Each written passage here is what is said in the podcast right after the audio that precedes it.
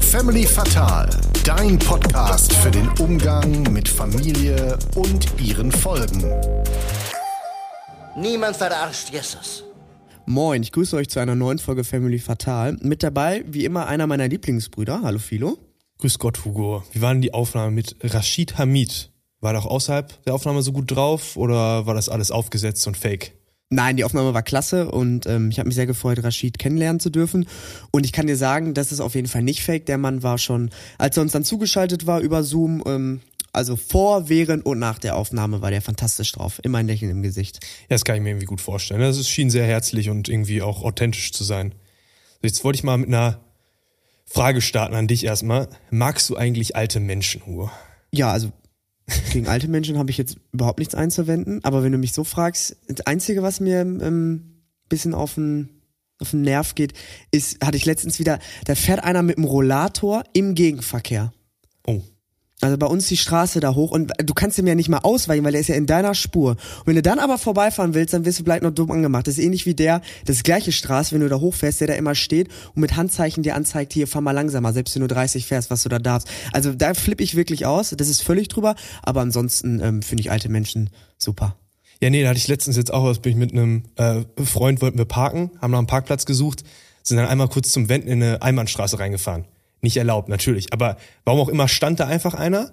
Ich würde es schon sein, er war auf jeden Fall älter, direkt Mittelfinger gezeigt. Ja, das war ich auch ein bisschen Bluff, so, aber, ne? aber machst du nichts. Und bevor wir uns jetzt hier zu sehr in Rage reden, äh, würde ich sagen, kommen wir mal zum Gast.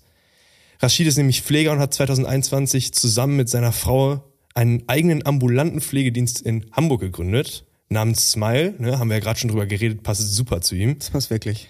Äh, und mittlerweile ist er eben auch noch sehr erfolgreicher Influencer mit über 250.000 Followern auf Instagram, wo er uns Einblicke in sein alltägliches Leben und seinen Job gewährt. Absolut richtig viele und deswegen habe ich mich mit Rashid zum einen natürlich über seine Entstehungsgeschichte unterhalten, also warum er sich überhaupt entschlossen hat, einen eigenen Pflegedienst zu gründen und natürlich auch darüber, wie er mit Instagram angefangen hat, weil wie so oft fragst du dich dann ja gerade bei sowas, vor allem wenn es dann auch so schnell geht, okay, was war der Grund dafür? Ähm, denn dass der, glaube ich, heute so Videos mit Oma Lotti zum Beispiel aufnimmt, ähm, die ihm dann mal kurzerhand den Bart abrasiert. Ich weiß nicht, ob du das Video auch mal gesehen hast, mhm. weil sie Männer ohne Bart attraktiver findet. Also einer seiner Patienten. Hätte er wahrscheinlich vor drei, vier Jahren auch noch nicht gedacht, dass er das machen würde. Ja, durch das Video bin ich auch das erste Mal auf ihn aufmerksam geworden. Es hat mir super gefallen. Also wie sie drauf ist, wie er drauf ist, diese ganze Interaktion, das mit dem Rasieren, sehr, sehr lustig einfach. Ja, das ist schon toll zu sehen, was der einfach für einen Umgang mit seinen Patienten hat. Und das ist auch nochmal was, was der im Podcast ziemlich stark betont hat. Und da konnte ich ihm nur zustimmen. Der will halt die schönen Seiten vom äh, Pflegeberuf zeigen, die es natürlich auch gibt. Und klar, in den Medien, das hat er dann auch betont, ist das meistens ziemlich negativ aufgebauscht. Und es gibt ja auch große Probleme, Personalmangel, stressigen Alltag und alles drum und dran. Aber er zeigt eben, dass du halt auch super viel Spaß mit deinen Patienten haben kannst. Und was dann halt auch so cool zu sehen ist, das sind eigentlich nicht nur seine Patienten, sondern eigentlich auch seine Freunde, sodass er dann eben wie bei dem Video oder mit Oma Lotti geht ja auch manchmal essen, einfach sogar seine Freizeit mit denen verbringt. Ich glaube, das ist zwar schon relativ ein extremes Beispiel dann, aber es ist einfach schön zu sehen, wie viel Spaß der an seinem Job hat. Ja, das ist sehr schön. Aber jetzt noch mal kurz off-topic. Ihr habt ja auch, wie eigentlich immer... Off-topic, nicht schlecht. Off-topic, ja, danke. äh, am Ende ein Spiel gespielt. Äh, diesmal war es ja ein Quiz. Ich will ja auch nicht zu viel vorwegnehmen, aber es ging eben um Roboter. Und da gab es ja ein bisschen Verwirrung. Konntest du das aufklären? Ach, du meinst, weil ich ähm, noch gesagt hätte, ich würde nachreichen, warum wir den Roboter-Quiz gespielt haben, wollte ich nachfragen, ne? Genau das. Ja, habe ich vergessen. Ja, super, ne? Dann, wer darüber hinaus noch äh, mehr erfahren möchte, äh, also nachdem er natürlich diesen Podcast zu Ende gehört hat, ist ja klar, ähm, der kann sich gerne sein neues Buch Ein Herz und eine Pflege zulegen oder er schaut auf Instagram und YouTube bei Rashid vorbei. Ja. Jetzt viel Spaß bei der Folge. Viel Spaß.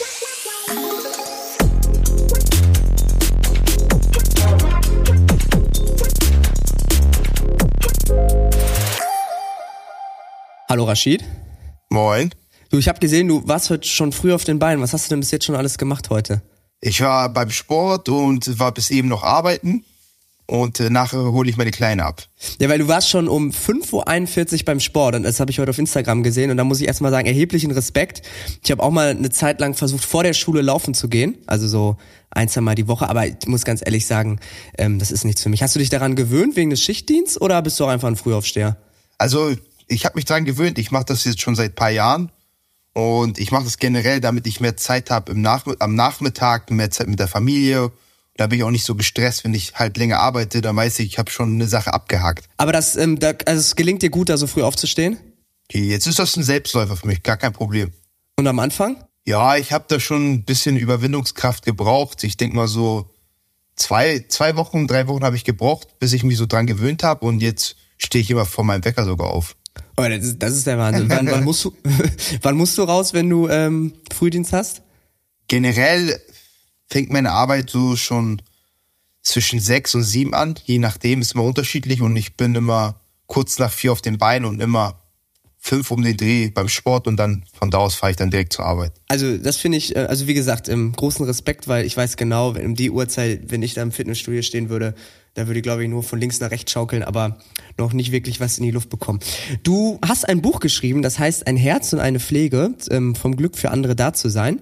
Und ähm, da hast du direkt auf der, ja direkt zu Anfang, schilderst du eine Szene, wie du dein Abschlusszeugnis in der Schule bekommst.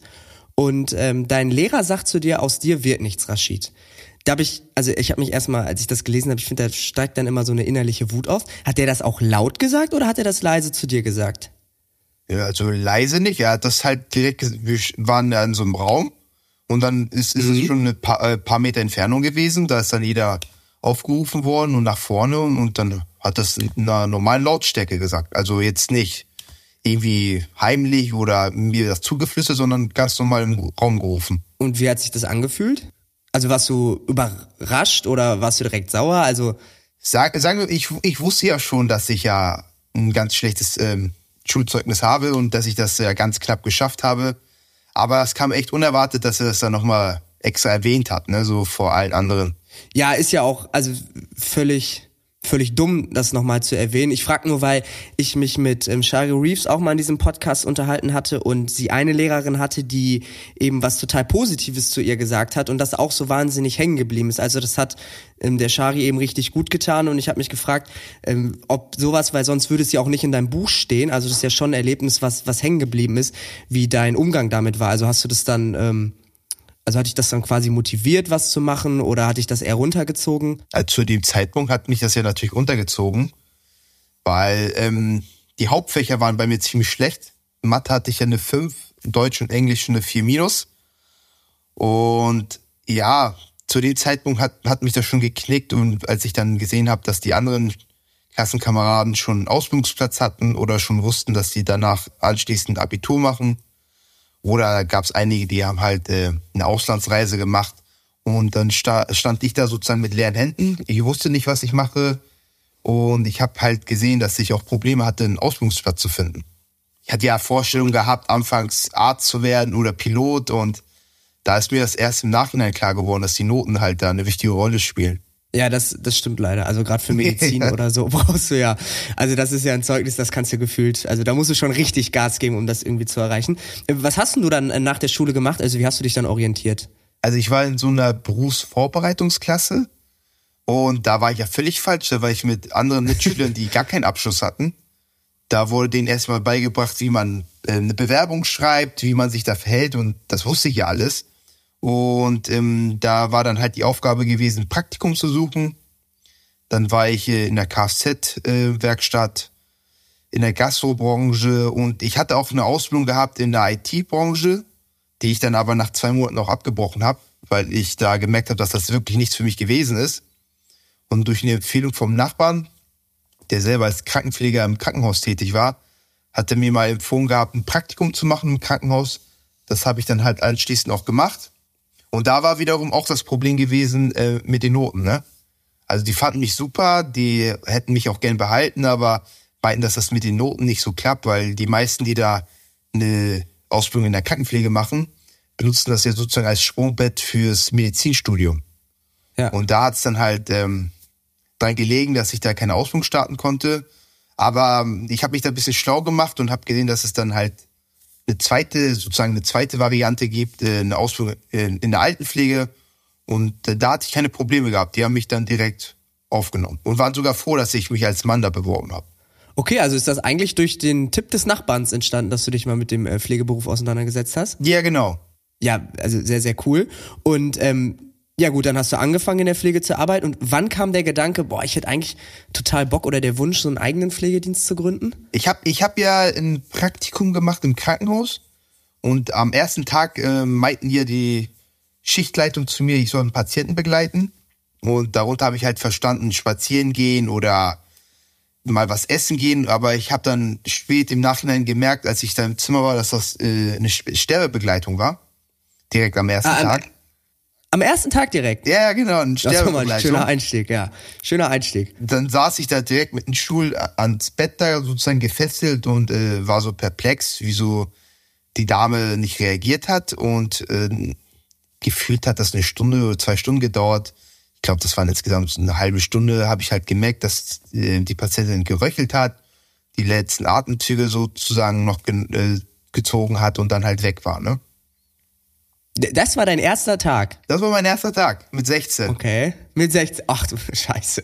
Ja, aber mich, mich hat das komischerweise jetzt irgendwie nicht traumatisiert oder mich dazu gebracht, jetzt äh, komplett da aus der Pflege jetzt auszusteigen.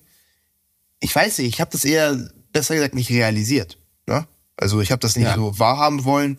Und jetzt so, als ich die Ausbildung gemacht habe, war das dann halt, äh, habe ich das eher verdrängt gehabt. Dann äh, habe ich dann halt viel Blödsinn erlebt. Ich war im ersten Ausbildungsjahr ein halbes Jahr im Wäschekeller gewesen. Da musste ich Handtücher falten durfte nichts anderes machen und dann halt im Austausch mit den anderen Azubis, also mit meinen Klasskameraden, als wir dann in der Schule waren, haben die, hat der eine erzählt, der hat einen Patienten gewaschen, Blutzucker äh, mit Begleitung gemessen, Medikamente gegeben und ich war sozusagen der Einzige, der dann im Wäschekeller war, ne? War das Zufall oder also Die haben mich da ausgenutzt. Also Okay. die wollten mich da nicht anleiten und denen war es wichtig, dass da eine Person da ist, die im Wäschekeller die Wäsche macht. Und das sind dann so halt schlechte Erfahrungen, die ich dann so mitgesammelt habe. Dann, als ich dann vollzeitig tätig war, äh, gab es leere Versprechungen, wunschfreie Tage wurden einfach gestrichen, feste Wochenenden, wo ich frei hatte, wurden dann im, im, immer kurzfristig gestrichen. Ich sollte immer ständig einspringen. Und das habe hab ich dann halt alles so mitgenommen, wo ich mir dann nach paar Jahren gesagt habe, ich will das besser machen. Und deshalb hab ich, hatte ich mich dann geschloss, entschlossen gehabt, dann Pflegedienst zu gründen. Also noch kurz zu deiner Arbeitsstelle. Hast du denn auch ähm, immer an der, in, dem, in der gleichen Pflege gearbeitet oder hast du damals dann auch schon den Beruf gewechselt? Weil wenn die dich erst nur im Waschkeller gelassen haben und dann sich so mit dir umgegangen sind, hast du da auch schon mal gewechselt oder war dann die ähm, eigene Pflegegründung schon der nächste Schritt? Nee, nee, also ich habe da, das war ja mein erster Ausbildungsplatz im Pflegeheim. Bevor ich die Ausbildung abbrechen wollte, habe ich äh, den Betrieb gewechselt. Dann lief das dann Sehr gut. Dann im Betrieb habe ich dann noch meine Ausbildung abgeschlossen und habe dann zwei Jahre Vollzeit da weitergearbeitet. Aber da ist mir dann halt aufgefallen, dass die mich nach dem Abschluss immer noch als Azubi angesehen haben. Nicht als vollwertige Pflegefachkraft, sondern als Azubi. Die haben mir keine Weiterbildungsmöglichkeiten angeboten. Und da war dann halt die einzige Lösung gewesen, zu wechseln. Dann habe ich jetzt aktuell sechs Weiterbildungen. Pflegedienstleitung, Heimleitung, Praxanleiter, Wundexperte. Das sind auch die Qualifikationen, die ich auch benötige für ein Pflegedienst zu gründen. Die habe ich dann nebenbei dann halt äh, mitgemacht. Und äh, nach den zwei Jahren, als ich da vollzeitig tätig war, habe ich mir gedacht, dass ich mal eine Abwechslung brauche. Dann bin ich dann in die ambulante Pflege reingerutscht. Dann habe ich da auch paar Jahre gearbeitet, bis ich dann halt mich entschlossen hatte, September 21 dann meinen Pflegedienst zu gründen. Also super, super vielseitig bist du doch noch aufgestellt, ne? Ja. Muss man mal sagen. Und September 21, das klingt doch nach äh, Corona eigentlich mit Start. Ja, also die Planung war da. Ich hatte das auch fest äh, gehalten mit meiner Frau. Wir haben das ja zusammen gemacht. Dann kam ja Corona. Dann hatten wir überlegt, ob wir das auch weitermachen sollten oder nicht. Dann dachten wir, es gibt ja immer Patienten. Wir Pflegekräfte müssen ja sowieso immer arbeiten. Woran sollte es dann sozusagen hapern? Haben wir dann weitergemacht. Und ja, September 21 stand der Pflegedienst dann. Und dann das Problem war, das haben wir aber halt äh, erst im Nachhinein als Problem angesehen. In unserer Umgebung sind halt viele, viele, viele Pflegedienste, die seit Jahrzehnten da stehen. Auch äh, große Ketten, die man halt auch kennt. Und ja, ein halbes Jahr nach der Gründung, als wir dann geöffnet haben, hatten wir kaum Anfragen. Da waren Patienten, die dann sozusagen angerufen hatten und dann äh, gesagt haben, okay, ihr seid ja noch neu, wir sind uns unsicher, ob ihr euch überhaupt noch halten könnt, dann gehen wir lieber zu den bekannten Pflegediensten. Und ja, das Problem war halt, ähm, wir waren unbekannt. Ich habe versucht, mich irgendwie mit anderen Pflegediensten in Umgebung zu netzwerken, aber da hatte eher keiner Interesse gehabt. Die hatten eher Sorgen gehabt wegen Konkurrenz.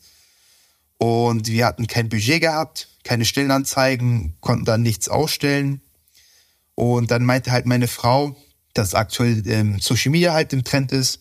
Damit kannst du junge und alte Menschen erreichen. Und wenn du es richtig machst, äh, erreichst du halt alle. Und ja, dann habe ich halt, das war April 2022, ein halbes Jahr später, habe ich dann halt angefangen mit Social Media. Aber hast du da dann auch schon angefangen, deinen Alltag zu filmen oder hast du erstmal so hier, wir brauchen äh, Pflegeleute und ähm, wer hat Lust, also wer hat Bedarf dafür? Also war das eher so Werbung auf Social Media oder hast du da auch schon angefangen zu zeigen, was du machst? im Alltag? Hab, äh, die ersten Videos, die ich gemacht habe, war, dass ich, jetzt auf gut Deutsch gesagt, stand ich halt so blöd äh, von einem Drucker, habe mich da aufnehmen lassen, wie ich da Papier in die Maschine reinschmeiße und habe dann halt gemerkt, dass da halt nicht so viel Aufrufe kam.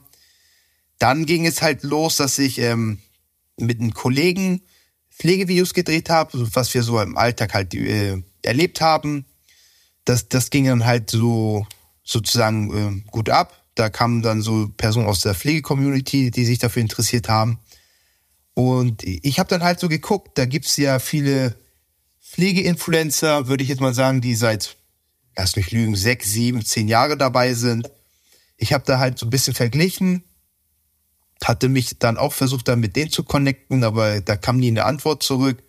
Und dann habe ich halt so überlegt und habe gesehen, dass die halt alle denselben Content machen, kennst ja selber den Trend Lip Sing, dass man da irgendwas nachsingt oder Situationen darstellt. Und dann habe ich so überlegt und dachte mir, okay, dann nimmt keiner so die Leute so mit in den Arbeitsalltag mit, wie das so abläuft, wie der Umgang mit den Patienten ist. Und dann habe ich das halt einfach gemacht. Und so Stück für Stück kam dann das große Interesse. Ich habe einen Patienten ähm, aufgenommen, das war der liebe Erwin. Das war mein erster Patient gewesen, der jetzt leider nicht mehr mein Patient ist. Aus Gesundheitsgründen ist er zu seiner Familie außer Hamburg äh, hingezogen. Und dann hat sich das so Stück für Stück dann, wie soll ich denn sagen, entwickelt. Ne? Da kam der zweite Patient, das war ähm, Heiko. Mittlerweile kennt jetzt die ganze Community meine ganzen Patienten, die ich habe. Das ist jetzt ähm, Heiko, Thorsten, Uli, Oma Lotti ist jetzt mittlerweile ganz, äh, ganz groß dabei und die Barbara, die ich, mit der ich jetzt seit lass mich lügen, sechs Wochen jetzt Videos mache. Und die ist jetzt auch ähm, durch die Decke gegangen.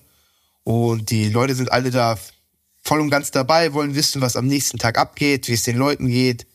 Ich krieg viel Zuspruch, ich krieg äh, schöne Nachrichten von Leuten, die mir sagen, dass sie sich bedanken, dass sie da endlich mal so einen Eindruck kriegen, weil die sonst denken, dass es in der Altenpflege langweilig ist oder dass es nur ums Waschen geht. Ich krieg ähm, Nachrichten von Schülern, die mir sagen, dass sie Lust haben, auf ein Praktikum oder eine Ausbildung zu machen. Ich habe äh, auch Nachrichten von Berufsrückkehrer bekommen, die mir sagen, du, durch deine Videos hast du mich wirklich motiviert, wieder in die Pflege zurückzukommen.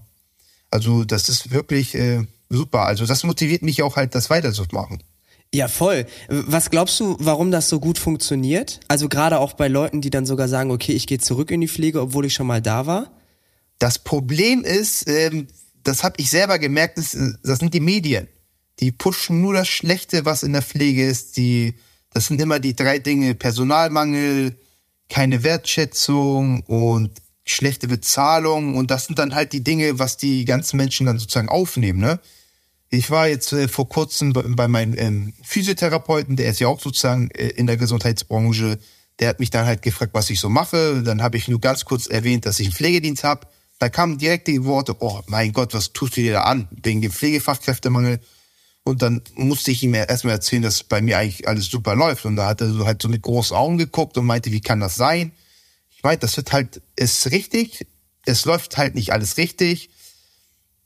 Das Gehalt könnte für die Arbeitsleistung angepasst werden, aber man verdient nicht schlecht in der Pflege.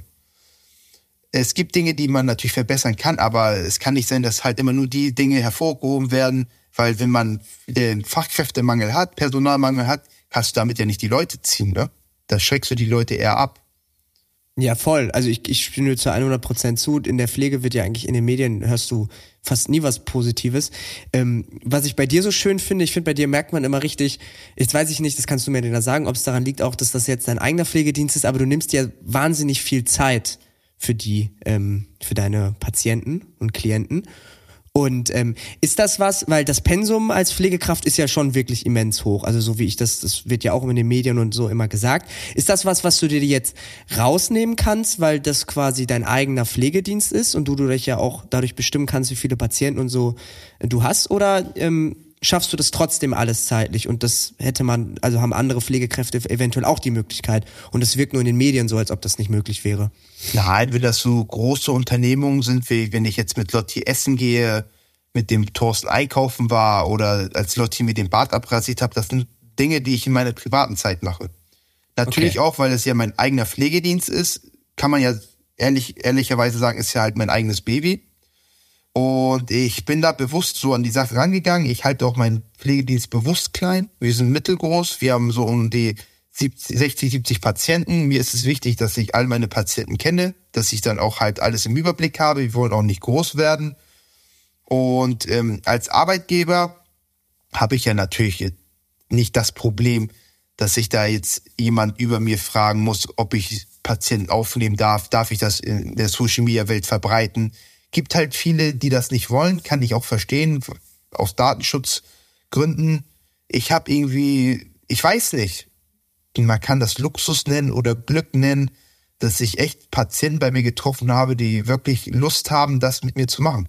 Ich habe das natürlich vertraglich alles abgeklärt, damit ich mich absichere, damit die Leute auch wissen, die Patienten, dass das halt äh, ein Risiko hat, weil die können ja auch behaupten, hey, ich wusste von nichts, ich habe das heimlich aufgenommen, aber ich habe da mich abgesichert und von beiden Seiten aus wissen wir auch Bescheid, wenn ich reinkomme, dass ich äh, mein Handy in der Hand habe, dass es dann äh, ganz normal aufgenommen wird. Und ja, also ich würde schon sagen, dass ich da einen Luxus habe als Arbeitgeber, dass ich da niemand über mich habe, dass ich da das erstmal abklären muss. Ja, das glaube ich auch. Ich glaube aber auch, dass das alles so gut funktioniert, weil du auch so wahnsinnig positiv bist. Also so wie du die Leute begrüßt, das wirkt ja nicht so, als ob du jetzt zu deinem Patienten gehst, sondern wenn du mit Oma Lotti da dir den Bart rasieren lässt oder mit der essen gehst, das ist ja eigentlich, kannst du ja beinahe sagen, wer das ist das eine gute Freundin von dir oder nicht? Doch, ich, ich äh, so. es, es gibt Leute, die dann sagen, man muss professionell bleiben, man muss Distanz wahren. Aber ich bin ehrlich, ich bin mein halbes Leben lang in der Pflege, seitdem ich 16 bin, jetzt bin ich 31 ich habe meine Erfahrung gemacht. Ich, ich war schon immer so, auch wenn ich irgendwo angestellt war. Ich, ich habe meine Leute geduzt, die fanden das auch schön. Es gibt natürlich Leute, die das nicht wollen, dann ist es ganz klar, dass ich da Grenzen setze, aber erfahrungsgemäß, auch wenn die jetzt 40 Jahre älter sind, letztendlich sind das ja auch Menschen, ne? Die wollen halt auch Freunde haben, die wollen nicht ständig gesiezt werden, ist meine Erfahrung jetzt. Und ich, ich sehe das ja anhand meiner Patienten also ich habe jetzt da keinen, der jetzt äh, freiwillig gekündigt hat und gesagt hat, äh, das ist respektlos, das geht nicht mit dem Umgang. Die sind alle happy, die sind glücklich, die, müssen sich nicht verstellen. Ich sehe das ja mit Lotti, also wenn man sich die Videos von früher bis heute anschaut, sie hat sich selber entwickelt, sie schminkt sich wieder, sie macht sich die Haare, sie macht sich wieder schick und sie freut sich, wenn ich mit ihr rausgehe, essen gehe, sie, sie will was von der Welt sehen. Also ich, ich mache da eigentlich nur positive Erfahrungen damit. Also jetzt bin ich ja nicht in Omis Lotti, äh, Lottis Körper, aber wenn ich mir die Videos angucke, also wenn du da klingelst und sie die Tür aufmacht, da hat die direkten Strahlen im Gesicht und so ist es ja eigentlich auch viel schöner, weil das ist ja auch wieder eine von den positiven Seiten, die du dann einfach mit der mit der Pflege zeigst, dass das so, also sie freut sich, dass du kommst und du fährst gerne hin, so wirkt das und yeah. so wäre es ja schön, wenn das immer ist, ja. Klar, also es gibt mit Sicherheit viele Fachkräfte, die genau das machen, was ich mache, die aber nicht die Möglichkeit haben, das zu zeigen. Oder kann auch sein, dass äh, bis jetzt keiner daran gedacht hat, das zu machen, ne? Weil ich höre von einigen, die mir sagen, dass ich halt da so eine Nische getroffen habe, wo sich keiner dafür interessiert hat und ich jetzt, ich schau mal, ich mache jetzt seit fast zwei Jahren jetzt Social Media. Ich habe jetzt äh, auf Instagram eine Viertelmillion. Das, das ist so schnell gewachsen und äh, ich habe in der Community nicht nur Personen aus der Pflege, das ist von jung bis ins hohe Alter. Ich habe ähm, Patienten aufgenommen, der mich angerufen hat und meint, ich verfolge dich auf Social Media. Dann ist da die Enkeltochter, die mich anruft und mich fragt, hey, hast du vielleicht einen Platz für meinen Opa? Also das Brandweite von Personen, also also ich würde mal sagen, dass Social Media mir da echt den Arsch gerettet hat, ne? Pflegedienst äh, mäßig äh, habe ich da jetzt wirklich einen Namen mir gemacht hier in Hamburg oder ich würde sogar sagen in ganz Deutschland, weil ich wird da von den Medien zugeballert, die mir echt so positives Feedback geben und ich würde jeden wirklich empfehlen, auch das zu nutzen ne, mit Social Media. Es ist viele denken, dass halt äh, das dafür da ist, irgendwelche Leute zu daten oder was jetzt so in den Medien ist, seinen Körper zu präsentieren oder sonst was, aber man kann es auch sinnvoll nutzen. Ja, voll. Und du zeigst eben die, wie du selbst schon sagst, ne, die schönen Dinge an der Pflege. Und hast halt ständig ein Lächeln im Gesicht und man merkt auch, dass deine Klienten total glücklich sind und dann guckt man sich das natürlich gern an. Was sind denn, jetzt bringst du ja so viele Leute zur Pflege. Oder ne, also viele Leute schreiben dir, ja. sowohl Klienten als auch Leute, die zurückgehen oder eine Ausbildung anfangen oder ein Praktikum. Was sind denn dennoch Herausforderungen, auf die man sich aber trotzdem als Pfleger oder als Pflegerin einstellen muss? Was für mich persönlich eine Herausforderung war, ist, man muss sich halt dran gewöhnen, äh, Wochenenden zu arbeiten. Es gibt ein Dreischichtsystem im Pflegeheim. Frühdienst, Spätdienst oder Nachtdienst. Es kann mal vorkommen, dass man halt einspringen muss, dass man halt sieben Tage am Stück arbeiten muss, Körperausscheidung, ähm, Todesfälle. Kann mal sein, wenn man äh, nicht daran gewöhnt ist, dass man auch im Team arbeiten muss. Ne? Also es gibt viele Dinge. Aber ich, es gibt halt, ich würde nur sagen, Vor- und Nachteile in jeder Berufsbranche. Ne? Ja, voll. Du hast gerade den äh, Tod angesprochen, wir haben vorhin auch drüber schon kurz gesprochen. Ähm, hat sich die Sicht auf den Tod für dich geändert durch den Beruf? Weil damit wirst du ja schon regelmäßig konfrontiert. Also zum Beispiel beim ersten Praktikumstag. Ja, also mich hat's persönlich schon verändert. Also ich achte schon auf meine Ernährung, seitdem ich so in der Pflege bin. Davor habe ich ja täglich Chips, Fastfood oder sonst was gegessen. Den Zuckerkonsum habe ich stark reduziert. Ich mache äh, seitdem auch Sport, weil mir halt bewusst war, der Rücken ist halt wichtig, ne? Weil ich da viele Ko Kollegen kennengelernt habe, die mir gesagt haben, ich habe durch die Pflege meinen Rücken kaputt gemacht oder die Gelenke. Also ich äh, ernähre mich bewusster, ob ich jetzt Angst vom Tod habe. Vorher war das halt so ein Ding gewesen, man sieht, man kennt es so vom Fernsehen oder vom Hören und ich würde mal sagen, ich, ich habe Respekt davor. Was man beeinflussen kann, ist halt ähm, Krankheit vorbeugen, ne? durch Sport, durch die Ernährung. Was halt viel wird, ist, was auch in letzter Zeit ähm, auch deutlicher wird, ist ähm, Diabetes. Ne? Das ist ja durch die Ernährung. Viele, viele jüngere Menschen kriegen jetzt immer mehr Diabetes. Und äh, ja, da würde ich mal sagen, die zwei Aspekte, die ich erwähnt habe, Ernährung und Sport, ist das schon das, was das sozusagen beheben kann. Ne? Rauchen zum Beispiel, habe ich die Finger davon gelassen, habe ich nie gemacht. Ja, es gibt so einige Dinge. Aber das finde ich sehr interessant, weil ich dachte jetzt, als ich dir die Frage gestellt habe, in, in, erster Linie an sowas wie, dass du einfach auf den Tod anders blickst, aber dass du dadurch angefangen hast, weil du deine Patienten siehst und dich mit denen unterhalten hast, dein Lebensstil zu verändern. Das finde ich cool. Doch, doch. Weil damit habe ich jetzt bei der Frage einfach nicht gerechnet, dass du aber gesehen hast, okay, der Patient lebt länger und hat mir gesagt, dass er so, so viel Sport gemacht hat oder sich so ernährt hat. Also, dass du durch die Arbeit gemerkt hast, okay, wenn ich länger leben möchte oder gesund leben möchte, dann muss ich eben das und das ändern. Dass sich das durch die Pflege auch eingestellt hat. Ich habe ja, ich hab ja so mehrere Beispiele erlebt. Da gab es mal einen Polizisten, der war 97, der war fit wie ein Turnschuh und der hat mir erzählt, Ernährung, immer spazieren gegangen, Sport gemacht und dann habe ich halt einen anderen Patienten gehabt, der war gerade mal Ende 50, durchgehend Fastfood, hat geraucht und der war halt ein Pflegefall gewesen. Ne? Das sind dann halt so Unterschiede, die ich gesehen habe und dann habe ich es halt aufgenommen und wusste dann halt, was ich dann sozusagen machen muss. Bei, bei der Altenpflege kann ich mir auch vorstellen, dass man von den Leuten teilweise auch viel lernt, oder? Weil die haben doch eigentlich mega viel Lebenserfahrung. Auf jeden Fall. Also das meiste, was ich dann halt wirklich von jeder Person so mitbekommen habe, ist ähm, nicht in der Familie zu streiten, immer gut sein, weil man dann halt am Ende dann vereinsamt. Weil die meisten Probleme, die ich da mitbekomme, sind Familienstreitigkeiten, Geldprobleme, Lügereien und das sind dann halt immer dieselben Dinge, was die mir sagen, ne? Lüg nicht, sei immer gut, hab Kontakt mit der Familie, mit den Freunden. versuch dir Auszeiten zu gönnen, mach dich nicht kaputt durch die Arbeit. Das sind immer so dieselben Dinge, ne?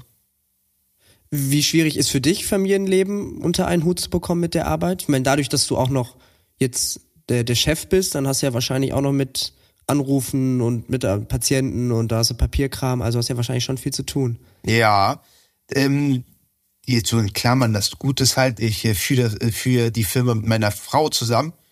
Die weiß halt, wenn ich unterwegs bin. Sie kennt selber auch die Patienten. Sie managt das Ganze im Büro. Sie äh, macht da die Buchhaltung, die mit den Mitarbeitern, die ganze Tourenplanung. Ich bin sozusagen äh, für die Patienten da. Ich mache die Aufnahmegespräche, Akquise. Dafür bin ich da. Also wir haben das sozusagen gut aufgeteilt. Es gibt mal Tage, wo sie dann halt länger im Büro ist, dann äh, hole ich die Kleine ab. Dann gibt es wiederum Tage, wo dann halt einer ausfällt, dann muss ich dann auf Tour gehen und sie holt die Kleine ab. Also ist halt alles in Absprache. Okay, ja gut, wenn ihr es zusammen macht, dann ist es ja vielleicht auch noch mal ein bisschen einfacher, weil dann habt ihr auch dadurch ja schon ständig ähm, Kontakt. Genau. Und ich kann mir vorstellen, gerade jetzt könntest du ja theoretisch auch, mittlerweile hast du ja genug MitarbeiterInnen bei der, ähm, bei den Patienten ein bisschen zurücktreten, aber wenn ich mir deine Videos angucke, ist das, glaube ich, die letzte Option, die du machen würdest. Das ist wirklich die letzte Option. also ich, ich will, ich, ich habe es ja auch mal ehrlich gesagt ausprobiert. Ne? So, ich habe ja die Qualifikation. Ich könnte jetzt auch den ganzen Tag im Büro sitzen, aber ich habe es mir selber eingestanden. Ich, ich bin nicht der Typ für sowas. Es gibt Personen, Ja. die das gut machen können. Ich bin ehrlich, wenn ich jetzt zehn Minuten vor dem Monitor sitze, dann dröhnt mir der Kopf. Ich bin ein Mensch, ich muss raus, ich, ich muss was machen, ich muss mit Menschen sprechen.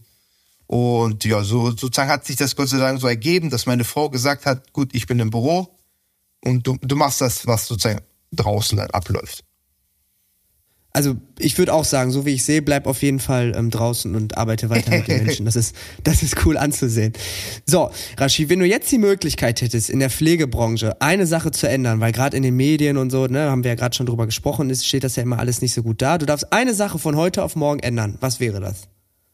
Äh, Jetzt für, für einen Vorteil für die Pflege. Genau. So- Soll ich ehrlich sein? Ja, gerne. Das spricht jetzt halt eigentlich nur die ambulante Pflege an, dass wir die Erlaubnis haben, überall zu parken. Weil ich weiß, man, man kann sich eine Ausnahmegenehmigung holen, das muss man halt trotzdem bezahlen und es wäre doch wirklich einfach, einfacher, wenn wir überall parken können. Egal, ob es ein Bewohnerparkplatz ist oder ein eingeschränktes Halteverbot, ist ja nicht so, dass wir da einen ganzen Tag da parken, ne? Weil das ist wirklich schwierig, irgendwo einen Parkplatz zu finden oder das würde ey, wirklich einiges erleichtern, ne? Also meinen Segen hast du. Ich Ja, meine, die also parken. also wenn ich sehe, wie die manchmal auf der Straße parken, äh, das hätte ja bei dir einen wirklich guten Grund. Also da, da gibt's halt nicht immer Rücksicht, es gibt trotzdem Ticket oder ja, ist halt nicht so einfach, ne? Ja, so wie Paketboten, die dürfen, glaube ich, oder? Die- die dürfen, ja. Die, ja. Aber wenn das Auto gut gekennzeichnet ist, hier äh, Pflegedienst, ich muss mal direkt da zum Patienten, da gibt's äh, gibt's äh, keine Ausnahme. Das finde ich, also das finde ich sehr gut. Ja. Das ist auch, das ist auch sehr konkret. Das hat auch eine gute Begründung. Also das, das müssen wir durchbringen. Das Problem ist ja halt auch, du musst erstmal einen geeigneten Parkplatz finden. Wenn du nichts findest, darfst du nicht da parken, dann musst du halt äh, wieder umdrehen, dies, das und dann verspätest du dich, dann ist wiederum der Patient dann halt in Klammern genervt, warum wir dann nicht rechtzeitig kommen, dann müssen wir das halt, das ist ein Teufelskreis. Ja. Weil, äh, wie gesagt, ist ja nicht so, dass wir da den ganzen Tag parken. Wir, wir, machen, wir machen das hier halt, weil wir auf der Arbeit sind. Und ja, wenn das jetzt so ein, das ist halt so eine kleine Anmerkung, wenn da was gemacht werden könnte, wäre das auf jeden Fall, wird das ja schon Luxus. Ja, ich kann mir vorstellen, bei deiner Reichweite, vielleicht kommt ja mal irgendwer ähm, aus der Politik auf dich zu. Dann kannst du das ja mal mitgeben. Auch als kleine Anmerkung. Haben, haben einige auch zu mir gesagt, also, dass ich mich nicht wundern soll, wenn da halt bestimmte Personen mich mal ansprechen. Und ich meinte, ich bin für alles eigentlich offen. Ich nutze gerne die Reichweite aus und äh, tue was Gutes für die Pflege. Deswegen mache ich das ja auch für die, äh, mache ich das ja auch mit den Videos. Ich, ich krieg ja jetzt auch Anfragen und darf ja sozusagen die Pflege präsentieren und endlich mal aus einer ganz anderen Seite, ne? Und ich mache das gerne und ich bin immer für sowas dabei. Kann mir gut vorstellen, dass man, wenn man mit dir in den Diskurs tritt, also dass das durchaus ähm, gut ist, weil du der Pflege wirklich ein anderes Gesicht gibst und dann kann man ja auch solche Sachen mal mit einbringen. Weil das ist ja was Kleines, in Anführungszeichen, was aber den Arbeitsalltag für die ambulante Pflege schon erleichtern würde. Ja. So, dann ähm, habe ich mir noch als eine Frage aufgesch ähm, aufgeschrieben, weil gerade du, der mit den Patienten ja auch ein bisschen privater und so redet, was ist denn das lustigste, also die lustigste Frage, die dir gestellt wurde? Oder so die skurrilste Situation, die du mal auf der Arbeit hattest? Du dachtest, das kann jetzt nicht sein. Ja, ähm, die Lust, ähm, das war, das war jetzt vor kurzem. Das war mit Barbara. Ich bin so rein und meinte, Barbara, ich bin da. Dann meinte sie, ja, komm mal her, ich, ich lieg schon im Bett. Dann hat sie einfach rausgehauen, ja, wenn deine Mitarbeiter zum Beine wickeln kommen, dann zieh ich einen Schlüpper an, weil ich ein anständiger Mensch bin. Aber wenn du da bist, dann habe ich keinen Schlüpper an. ja Das ist ja geil. Es gibt viele lustige Momente, wenn jetzt ähm, gestern war das, ähm, ich habe gemerkt, dass die Batterien äh, von Omalotti, die Hörgeräte, die waren alle. Dann habe ich zu ihr habe ich sie gefragt, wo sind denn die Batterien? Und sie meinte mir, ich verstehe dich. Und dann meinte sie, wo sind die Batterien? Und dann hat sie gesagt, willst du Wasser? Und dann meinte ich, okay, alles klar. das brauche ich auf jeden Fall neue Batterien. Das ist ja, also das ist gerade, also beides mega bei Barbara, aber das ist dann ja so, weil du Barbara dann auch so gut kennst, das ist dann ja keine unangenehme Situation. Da lachst du wahrscheinlich einmal laut und dann ist das auch gut, ne? Ja, also Barbara ist auch völlig klar im Kopf. Also sie sagt ja selber, sie weiß, bei wem sie solche Sprüche raushauen kann, bei wem nicht. Ja. Ich habe die ersten Videos, die ich mit Barbara gemacht habe, da waren viele verstört gewesen und dachten sich, wie kann man denn sowas raushauen, wie kann man denn sowas hochladen? Und ich meinte dann zu den Leuten, ganz ehrlich, ich will realistisch bleiben. Frag die anderen Personen, die in der Pflege tätig sind. Du hast da mal eine Patientin wie Lotti, die süß ist, die nett ist, die alles mitmacht. Dann hast du halt auch jemanden wie Barbara, der dann anzüglich ist, solche Sprüche raushaut. Aber die Barbara weiß selber, dass sie das halt nur bei mir macht, nicht bei den anderen, ne? Dann hast du halt einen Thorsten, der dann halt alles verweigert, auch wenn es ihm nicht gut tut. Also ich bin da realistisch. Ich habe da meine Charaktere, die ich dann sozusagen da auf Social Media habe und ich, ich bleib dabei. Finde ich gut, weil es halt authentisch ist. Hattest du auch mal einen Patienten, mit dem du überhaupt nicht klarkamst? Es, es gab mal, aber es war nicht so oft, äh, Patienten, die halt ähm, rassistisch waren und ein Problem hatten und sich nicht von mir versorgen lassen wollten. Aber nach ein, zwei Tagen, als sie gesehen haben, dass ich trotzdem nett war, respektvoll war, sind die eigentlich halt auch wieder nett geworden, ne? Und meinten dann halt sowas wie, du bist dann halt eine Ausnahme, du bist halt anders, aber so richtig Extremfälle Gott sei Dank nicht. Aber du behandelst sie dann auch weiter, also du lässt dich von sowas nicht tangieren, ne? Nein, nein, überhaupt nicht. Wenn ich halt sehe, dass die das selber überhaupt gar nicht wollen, dann würde ich dann halt im Team absprechen und dann jemand anderen schicken. Aber Ja. sonst, nö. Sind die halt normal gewesen, weil die halt gemerkt haben, dass ich, ich habe mich nicht provozieren lassen, ich bin trotzdem nett gewesen, die haben gemerkt, ich, ich helfe denen ja und dann hat sich das ja eigentlich geklärt. Sehr gut. Jetzt ähm, ist es so, dass, das finde ich persönlich auch immer interessant, ähm, KI und Beruf, ne? Wie wäre das denn bei der Pflege? Also ich kann mir vorstellen, dass das Zwischenmenschliche kann dadurch ja auf jeden Fall nicht ersetzt werden, denke ich mir. Also ich sehe da jetzt keinen Roboter mit Oma Lotti irgendwie Fragerunden machen oder Bart rasieren. Aber wo könnte denn, weil Personalmangel oder so gibt's ja leider schon, wie in vielen anderen Berufen auch, gibt's irgendwo Bereiche, wo die Pflege durch KI ähm, unterstützt werden könnte? Oh. Ähm, das Zwischenmenschliche definitiv nicht. KI in der Pflege. Was man machen könnte, ist halt eine äh, Vereinfachung, ist beispielsweise, wenn man Symptom hat, kann man KI fragen, was das sein könnte, welches Medikament man bräuchte, dass man sich vorab informieren könnte und dann halt zum Arzt gehen kann. Ne? Das sind so Dinge, wo ich mir denke, so Informationen sammeln, das ist halt sinnvoll. Aber jetzt, jetzt so einen Roboter jetzt dahinstellen, der dann jemanden wäscht oder würde ich nicht jetzt sagen. Vielleicht beim Essen verteilen, ne? Sowas Ja, kann, kann, kann ja ein Roboter übernehmen, weil das ist ja sowas, was man dann jetzt einfach einen Roboter bringen kann. Das wäre dann so eine Entlastung, weil im Pflegeheim ist man halt sozusagen waschen tätig und dann Essen verteilen. Und wenn das entlastet wird, we- weiß ich definitiv, dass es übernommen werden kann oder im Pflegeheim Tabletten verteilen.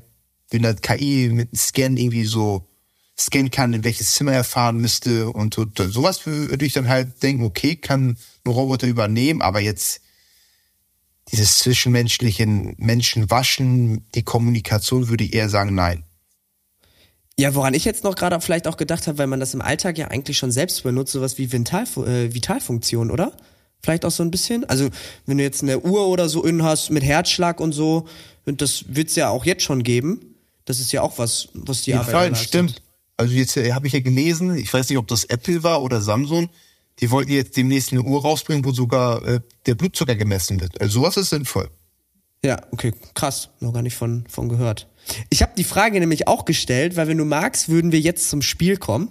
Und das ist eigentlich nur ein kleines Quiz, was wir zusammen beantworten müssen. Und da geht's wohl um, ähm, um Roboter. Frag mich nicht warum, es wird mir immer nur hingelegt. Okay. Aber wir müssen jetzt Roboterfragen beantworten, wenn du Okay. willst. So, ich habe das hier. Woher kommt das Wort Roboter eigentlich? A. Kalter Körper. B. Gleiche Bewegung. Oder C. Zwangsarbeit. Ja gut, ich habe also kalter Körper fände ich komisch als Antwort. Ähm, gleiche Bewegung, Zwangsarbeit. Hast, hast du ein Bauchgefühl? Also ich kann, ich würde es gern herleiten aus dem, keine Ahnung, wo das herkommt, Lateinischen oder so. Also ich würde ich würd jetzt so schätzen, es ist ähm, gleiche Bewegung, würde ich jetzt so sagen, weil der Roboter ist ja, ich habe da jetzt so ein Bild vor Auge, dass äh, der halt so robotermäßig geht und dass das immer in der gleichen Bewegung ist. Okay, dann nehmen wir mal gleiche Bewegung. Ich muss einmal Lösung. Das Wort Roboter kommt aus dem Tschechischen Roboter und bedeutet so viel wie Frondienst oder Zwangsarbeit. Auch krass. Ja, war wohl. Ja, gut. Ich, äh, wir machen schnell die nächste Frage. Ich weiß aber gar nicht, warum das hier um Roboter geht. Das muss doch, das muss ich nochmal nachfragen. Egal. Können wir vielleicht im Intro nachliefern, warum es ein Roboter-Quiz ist. Wie nennt man die Roboter, die dem Menschen ähnlich sehen? Humanoide Roboter, Replikanten oder humane Roboter? Also da würde ich vom Gefühl sagen B nicht, weil Replika, das wäre ja sowas wie Nachahmung oder so. Und das hätte ja, also das ist ja eher was Allgemeines, das hat jetzt ja nichts mit Menschen spezifisch zu tun. Ich hätte gedacht, du würdest jetzt? Cyborg erwähnen, aber Cyborg, Cyborg wäre auch nicht schlecht. Und dann gibt's noch humanoide Roboter und humane Roboter. ich nehme dann äh, humanoides A, ne? Ja. Ja, ich würde A sagen. Ja, würde ich auch sagen, weil human ist ja, ist ja auch eher so, so, so menschenwürdig und Ja. sowas. Also du sagst ja, oh, der ist aber human, dann würde ich, ich würde auch A nehmen. So. Ein Human, ah, richtig. Ein humanoider Roboter ist ein Roboter, der der menschlichen Gestalt nachempfunden ist. Sehr gut.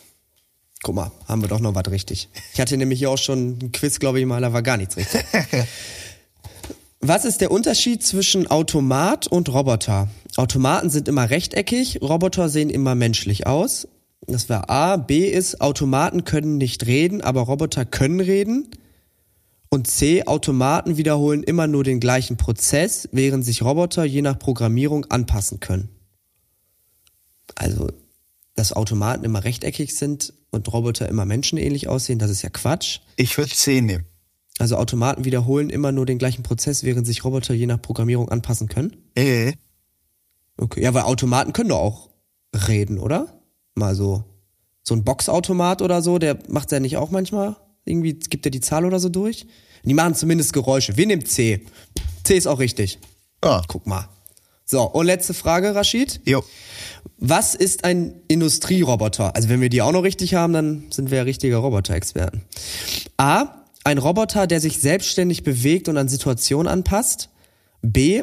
Ein Roboter, der in einer Anlage installiert sein kann und immer wieder die gleichen Bewegungen macht.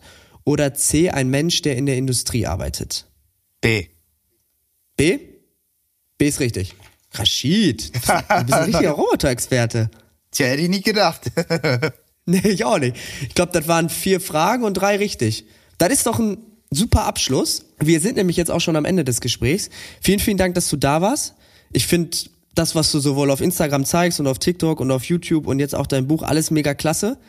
Weil nicht nur, dass du die schönen Einblicke von der Pflege zeigst, sondern das irgendwie auch auf so eine positive Art. Also ich finde, man guckt dir einfach gern zu. Danke dir. Und das hat eben nicht nur sowas, ja, es wirkt halt nicht wie Arbeit, es wirkt irgendwie immer alles so privat und das ähm, finde ich sehr, sehr schön und ich hoffe, dass du weiterhin so viel Erfolg hast. Danke dir. Hat Spaß gemacht. Super, vielen Dank, dass du da warst. Ciao. Ciao.